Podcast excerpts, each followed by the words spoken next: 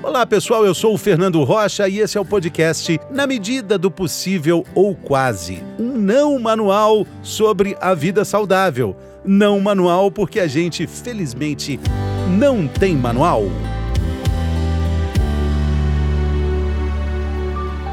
Somos carnívoros.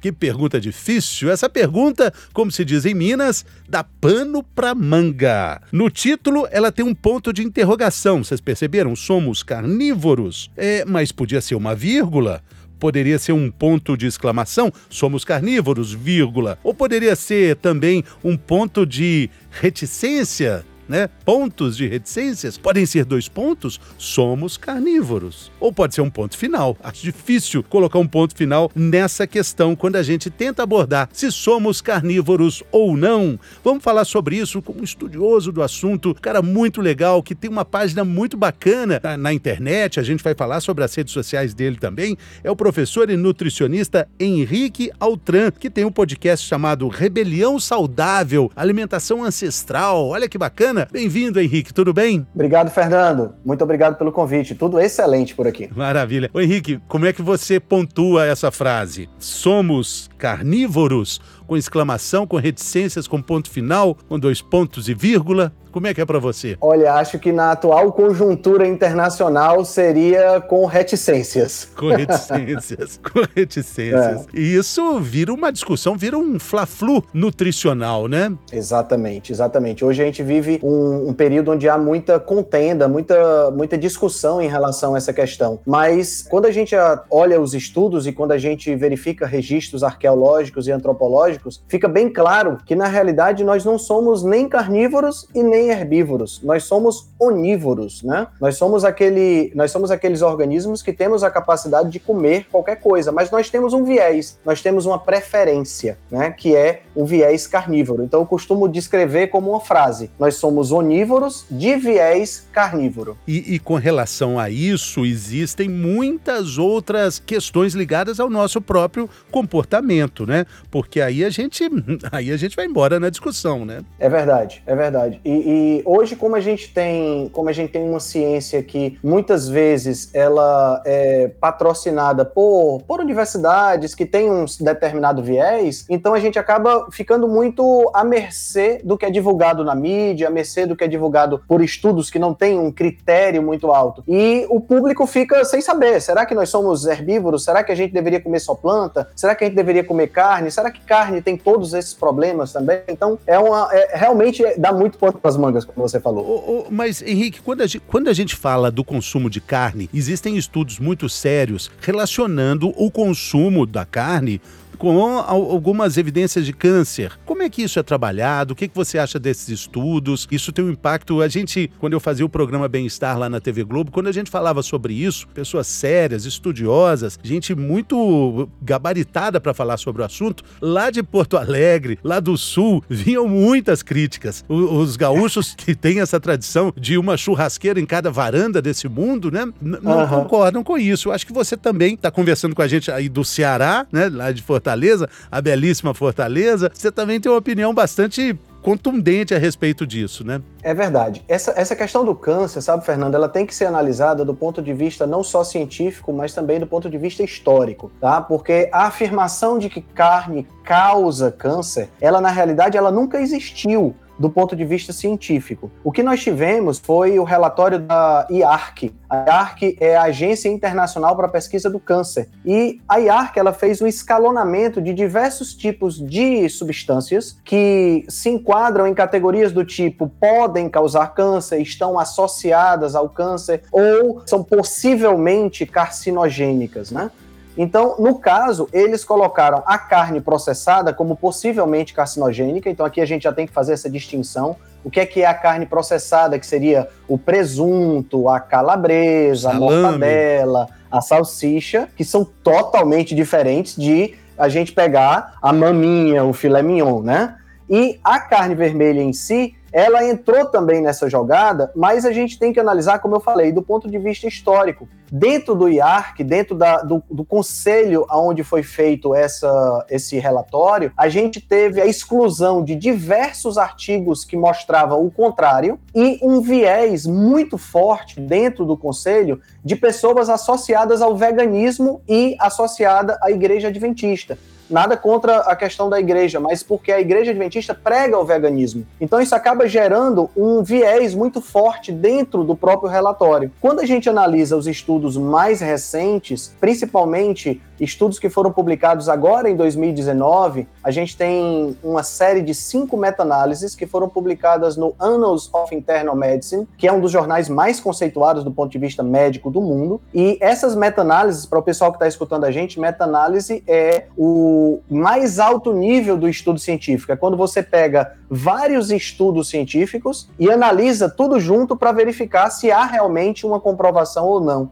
E nessas meta-análises ficou claro que o nível de evidência para a carne causar câncer é muito baixo. E ao concluir essas meta-análises, mais interessante ainda foi que eles disseram que não deveríamos mudar o nosso hábito de consumo. Ou seja, a sugestão de diminuir o consumo de carne, ela não se baseia na evidência científica mais recente. Agora, junto com a, a questão do câncer, do risco do câncer, existem outros também elementos nessa mesma esteira. E aí a gente pode avançar para os mitos da carne mitos e verdades com relação à carne. Podemos falar das doenças cardiovasculares, do entupimento das artérias provocados pelas, pela, pela gordura da carne, que também tem uma discussão interessante com as pessoas que fazem a dieta, a, a dieta paleolítica, né? A dieta proteica, e que não concordam com, com, com esse entupimento de artérias, com esse dano, né? Com essa lesão das artérias a partir do consumo de carne. Qual a sua opinião? Bom, o que acontece é o seguinte: quando a gente analisa essa questão das doenças cardiovasculares, mais uma vez, isso é uma questão é, muito patente dentro da nutrição, a gente tem que analisar o contexto histórico. A gordura saturada ela vem sendo demonizada desde a década de 50, quando o presidente norte-americano Dwight Eisenhower sofreu um infarto. Então começou-se a se escrutinizar realmente, a, a, a se esmiuçar o máximo possível como é que era, a, a, o que é que causava essa doença cardiovascular. E encontrou-se no interior das artérias placas de gordura que estavam se formando quando se fizeram as necrópsias das pessoas. Então a consequência lógica do pensamento foi: se eu tenho gordura armazenada dentro dos vasos, gordura saturada dentro dos vasos, o mais lógico é você imaginar que a gordura saturada da alimentação é o que está entupindo os vasos. E foi isso que foi, tenta se provar desde essa época que é o que acontece. No entanto, nenhum ensaio clínico randomizado, ou seja, nenhum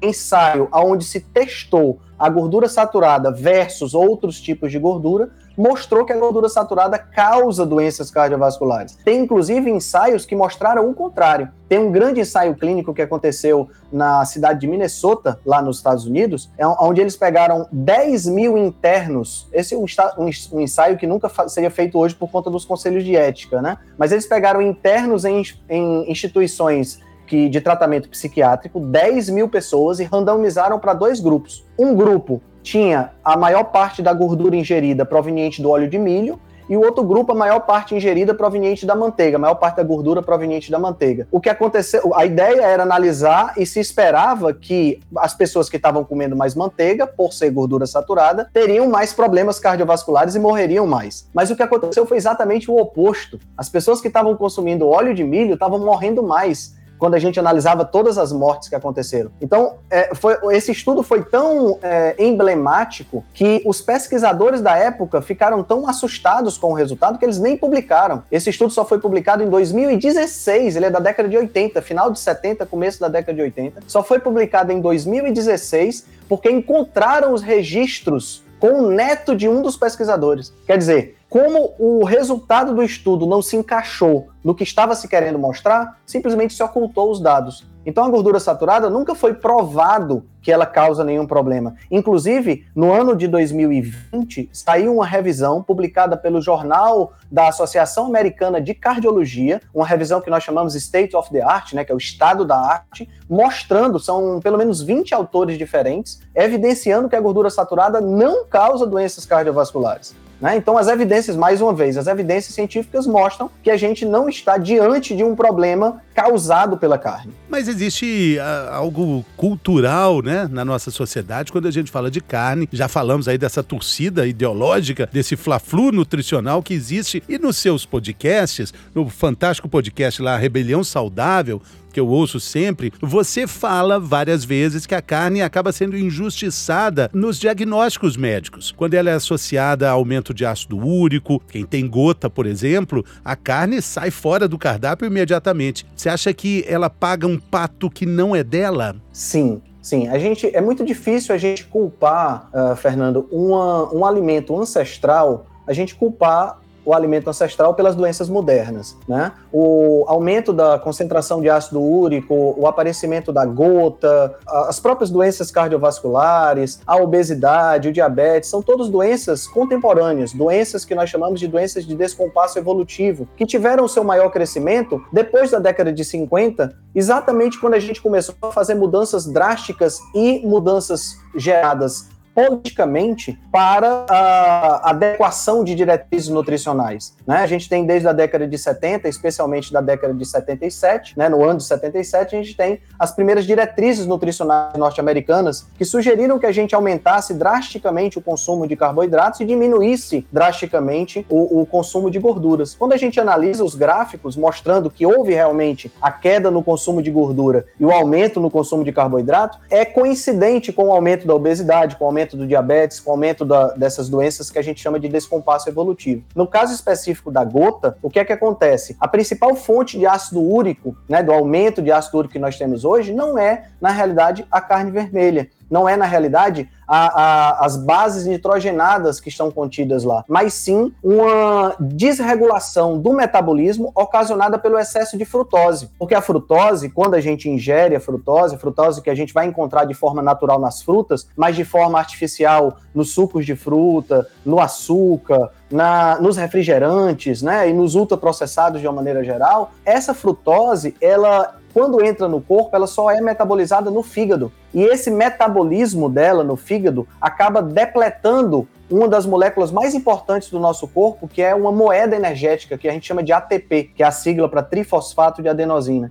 Esse ATP, ao ser depletado, ele aumenta os níveis de ácido úrico. No passado, a frutose foi muito importante para a gente, né? Quando a gente pensa em de forma ancestral, porque como ela aparecia lá no verão, logo antes do outono e do inverno, então os nossos antepassados que comiam as frutas, eles conseguiam ganhar peso, ganhar um pouco de gordura para sustentar a vida no outono e no inverno, onde a caça era muito pequena, onde a gente não tinha uma, uma abundância alimentar. Só que a evolução não podia imaginar que a gente ia estar num mar de frutose como a gente vive hoje, né? E, e que fique claro também, né, Henrique, que esse episódio episódio não sirva de, de desculpa para quem tem gota, que todo mundo que tem gota adora o churrasco. Eu falei, eu ouvi o professor Henrique Altran falando com o Fernando Rocha que não tem nada a ver gota com churrasco. É, na verdade, não tem nada a ver se a pessoa praticar esporte, atividade física, cuidar do peso, cuidar da alimentação que existe no entorno de tudo isso, talvez o, o churrasco até tivesse liberado, né, Henrique? Sim, sim, sim. A, a, o que acontece muitas vezes é que a gente encara essas recomendações nutricionais como se fosse uma espécie de buffet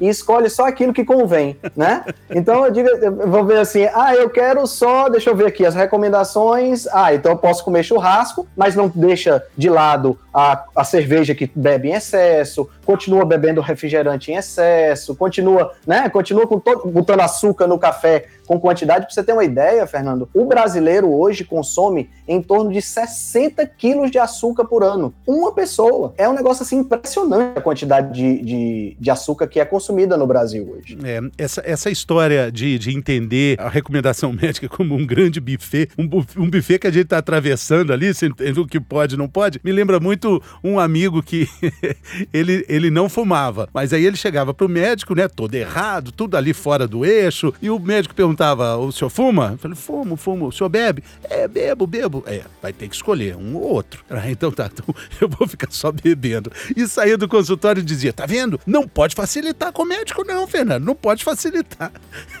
então a gente se engana, né? A gente quer ser enganado mesmo, né? É, é verdade. E a gente coloca muito a nossa saúde nas mãos das outras pessoas. Terceiriza, né? terceiriza, gente, literalmente. Isso. A gente, tem, a gente tem acesso a muita informação hoje, apesar da gente ter ter essa, esse problema de, da necessidade de, de separar o joio do trigo em termos de informação, e hoje com as redes sociais isso acabou se tornando um pouco mais difícil para o público leigo, a gente tem acesso a muita informação. E se você entrar em contato com a informação correta, pelo menos você vai ter subsídios para tomar a melhor decisão. O que é básico, sabe, Fernando, é que hoje a gente sabe que os ultraprocessados, né, que são aqueles alimentos extremamente artificiais, o biscoito recheado, a, o macarrão instantâneo, a, os salgadinhos de pacote, esses é que devem ser é, eliminados da nossa alimentação e devem ser reduzidos a todo custo, né? Alimentos de origem natural, e aqui não, tá, não, é, não é do mérito a gente discutir se vou comer só carne ou se vou comer só vegetais, mas se você fizer uma mudança alimentar para alimentos de base natural, ou seja, carnes, vegetais, né?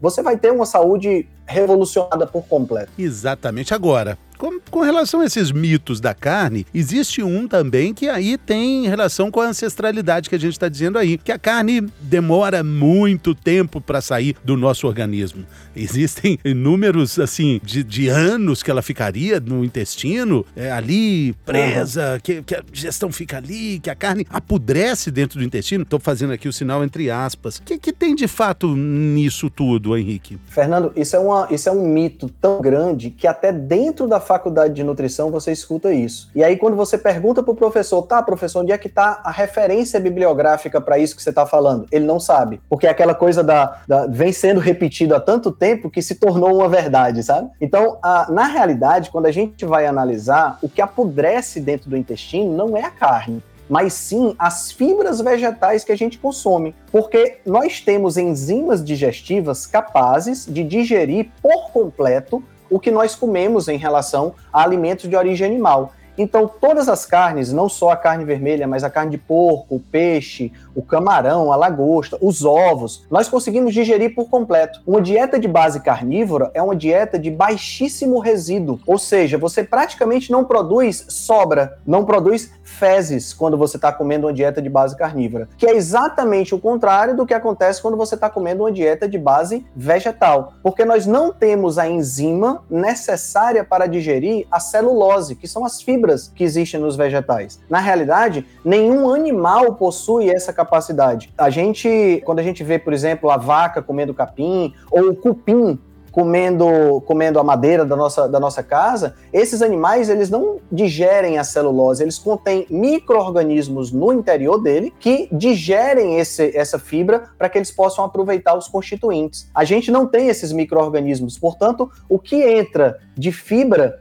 acaba ficando e servindo para as bactérias que estão no nosso intestino grosso. Essas bactérias fermentam essas fibras, parte vira alimento para as bactérias, e a outra parte nós colocamos para fora através das fezes. Portanto, não é a carne que apodrece no intestino, mas sim as fibras que a gente come na nossa alimentação. Interessante. Ô, professor Henrique, é um dos títulos do, dos seus podcasts, das suas lives, de maior sucesso é uma frase polêmica que diz o seguinte: por que as pessoas deixam de ser vegetarianas? Queria que você compartilhasse conosco um pouco desse conteúdo, a sua opinião. Eu, eu tenho certeza que você já ouviu, já participou de debates calorosos quando, quando fala sobre essas questões, né? É verdade, é verdade. Eu fui vegetariano por dois anos, né? Então eu, eu sei exatamente do que se trata. O que acontece é o seguinte: a maioria das pessoas, e a estatística mostra em torno de 86% das pessoas que se tornam veganas, né, que deixam de comer todo e qualquer alimento de origem animal, acabam voltando a comer alimentos de origem animal em até dois anos. Isso acontece porque, mais uma vez, a nossa estrutura fisiológica depende de alimentos de origem animal. Existem nutrientes que só existem na carne. Mesmo não sendo produzidos pelo boi, por exemplo, a vitamina B12, ela é produzida pelas bactérias que estão no rumen do boi, mas ela vai ser encontrada apenas na carne. Você não tem como encontrar isso de origem vegetal. Então, há muitas pessoas que começam o veganismo acabam, durante um pequeno período de tempo, elas têm uma fase que a gente chama de fase de namoro, né? Onde nesse tempo ela consegue melhorar um pouco as condições de saúde. Porque veja bem, Fernando, se a pessoa come é, fast food com refrigerante, dia sim, dia não, e não tem uma alimentação adequada, e ela muda essa alimentação para uma alimentação toda de base natural, mesmo que seja só vegetais, é claro que a saúde dela vai melhorar. Ela está eliminando, a, a, a permita-me o termo, as porcarias da alimentação e está agora comendo coisa boa, né? Agora, mais cedo ou mais tarde, de as deficiências nutricionais vão aparecer. É exatamente isso que acontece. Além disso, o excesso de alimentos de origem vegetal,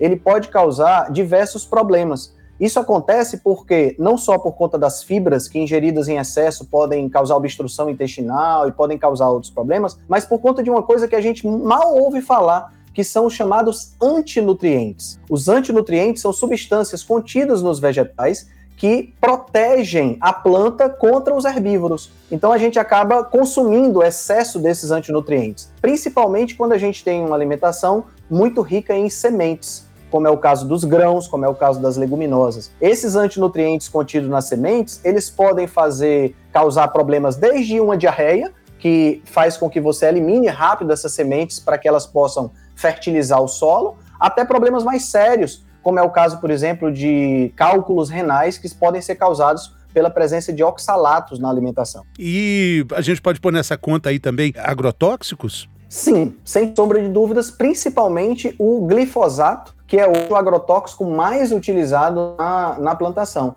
Aí você pode dizer assim, mas Henrique, eu só consumo alimentos orgânicos, eu só consumo plantas orgânicas. Aí, nesse caso, os agrotóxicos não entrariam. Mas, infelizmente, ainda é mais caro consumir orgânicos e a maioria das pessoas não faz nem noção de, da, da quantidade de problemas que o glifosato pode causar. É, mas por outro lado também pode-se falar sobre a soja transgênica que serve de alimento para o gado, né? Para o boi, né? É, o que acontece, e esse é um, um outro ponto extremamente interessante, sabe, Fernando? A, o, o, boi hoje aqui no nosso país, cerca de 80%, mais de 80% na realidade, eu já conversei com diversos zootecnistas, tem a sua produção inteira a pasto, como a gente chama. Ou seja, ele não consome ração. Somente de 20, de 14 a 20% do, do, do boi produzido no Brasil é finalizado em confinamento, e aí sim ele come ração. Mas uma coisa muito interessante é que ele não consome só é, a maior parte da soja que é produzida no, no nosso país é direcionada para a fabricação de óleo de soja. O refugo dessa indústria de fabricação de óleo de soja é dado para o gado e ele aproveita. Então a gente tem aí um, um, sistema de reciclagem muito poderoso, né? Que a gente não teria onde colocar esse refúgio se a gente não tivesse o gado trabalhando a nosso favor, né? Transformando refúgio em picanha. Veja que maravilha. e também tem para a gente caminhar aqui para o fim sobre mitos também a questão dos ossos, a relação de carne com ser, ser, ser deletéria, carne deletéria para os ossos. É muitos da, muito tem uma argumentação muito interessante em relação a isso aí, porque dizem que a carne ela assim acidifica o corpo, né? Só que uh, o pH, né, que é o grau de acidez do nosso corpo, ele é controlado de forma muito estrita dentro da, da, do nosso organismo. Isso acontece porque pequenas modificações de pH elas ocasionam um processo nas proteínas chamado de desnaturação. A proteína muda de forma e perde a função. Então imagina, se você tem uma proteína como a hemoglobina que carrega oxigênio no sangue, se essa proteína perder a função, a gente não vai sobreviver, né? Então tem que ser controlado de forma muito estrita. E é controlado né, através de sistemas que a gente chama de sistemas de tampão, que possibilitam que a gente tenha o controle ácido base no sangue. Um dos sistemas tampão que é utilizado é do próprio sangue, que é o sistema de bicarbonato, e outro sistema é a retirada de íons de cálcio dos ossos. Então daí vem aquela ideia de que se eu como alimentos ácidos, eu vou descalcificar. No entanto, aí a gente tem que fazer a diferença. Quando eu consumo carne, a ingestão de uma quantidade maior de proteína aumenta a absorção de cálcio no intestino também. Então, no frigir dos ovos não há problema. Agora, se eu tomar um refrigerante, aí eu não tenho o mesmo efeito. Aí sim eu vou ter problema nos ossos. Refrigerante com a carne. com a carne, sem a carne também, né? é, olha só, é a combinação do fast food, né? É a combinação do, do, do, fast food. Impressionante como é Sim. que tudo combina para um lado e para o outro, né? Professor Henrique Altran, eu quero agradecer muito a sua gentileza, a, a sua cortesia aqui conosco, foram explicações fantásticas. Já quero também convidar e agradecer os nossos, as nossas telespectadoras, aliás, ouvintes, para compartilhar esse conteúdo aí com as pessoas que vocês sabem que vão usufruir. Quero também compartilhar as redes sociais do professor Henrique Altran, o podcast Rebelião Saudável, por exemplo, né? Como é que a gente te acha? Olha, todos os meus, os meus nomes na internet são Henrique Altran. Você vai me encontrar no Instagram, vai me encontrar no, no, no Twitter também como Henrique Altran. E o podcast Rebelião Saudável, que está em todos os veículos de podcast que, que a gente tem. E que é muito bom. Vai servir de argumento, né? Informação, você vai, vai se, se armazenar de, de argumentos para a próxima discussão, quando encontrar né, essa discussão na mesa, na família. Vai ser muito importante, porque informação continua sendo um remédio poderoso, né, professor Henrique? Muito obrigado. Exato, exato. a informação é, é fundamental. Eu que agradeço, Fernando. Muito obrigado pelo convite. Valeu, pessoal. Obrigado.